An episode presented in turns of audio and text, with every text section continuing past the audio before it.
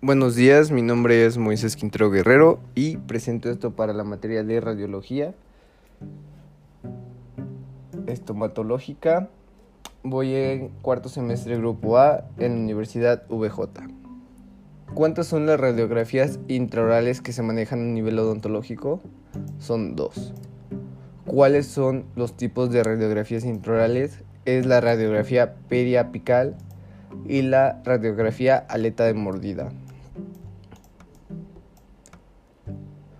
¿Cuáles son las indicaciones de las radiografías intraorales? De la aleta de mordida es uno de los conjuntos de radiografías más comunes. Esta radiografía muestra los dientes sobre la línea de las encías y la altura de hueso entre sus dientes, lo que ayuda a diagnosticar enfermedades periodontales y caries entre los dientes. La radiografía aleta de mordida se coloca sobre la lengua al lado de sus dientes y se sujeta en su sitio cuando muerde la aleta del cartón. Normalmente se toma un conjunto de cuatro radiografías y se puede tomar con, con, una frecuencia de seis meses a las personas que tienen caries frecuentemente o cada dos o tres años a quienes tienen una buena higiene oral.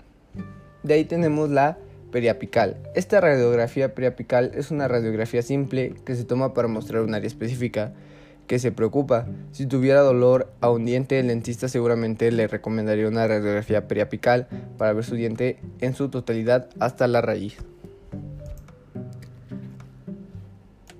¿Cuántas son las radiografías extraorales que se manejan a nivel odontológico? Son dos. ¿Cuáles son los tipos de radiografías extraorales? Es la serie completa y la panorámica.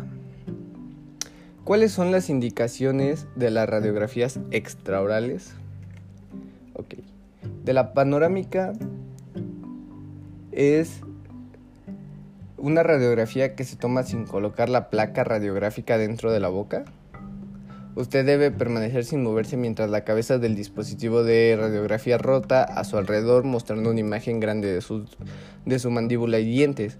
Este tipo de radiografías es de mucha ayuda particularmente para ver la mandíbula superior e inferior al mismo tiempo y puede mostrar los dientes impactados y otras estructuras escondidas que podrían ser difíciles de ver en la placa pequeña e individual que se usa en la serie completa tradicional. Y de ahí teníamos la serie completa. Esta es la tradicional.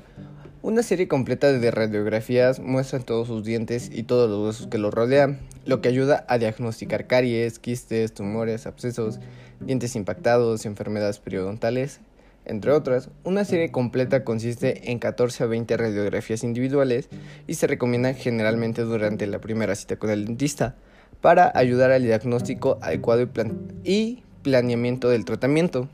En conclusión, tenemos que todas las radiografías tienen una utilidad diferente, ya sea que queramos ver desde enfrente, o sea, desde enfrente, un lateral o otro, y para saber qué tipo de diagnóstico podemos dar en cada caso o tratamiento diferente. Con eso acabaría mi podcast. Muchísimas gracias y buen día.